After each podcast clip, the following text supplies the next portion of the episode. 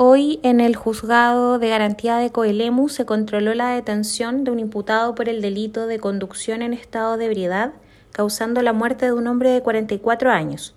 Estos hechos ocurrieron el 3 de enero en la comuna de Ranquil. El tribunal accedió a nuestra solicitud de ampliar la detención hasta mañana, pues se encuentra pendiente un informe de la CIAT de Carabineros, el que permitirá determinar cuál fue la dinámica de los hechos.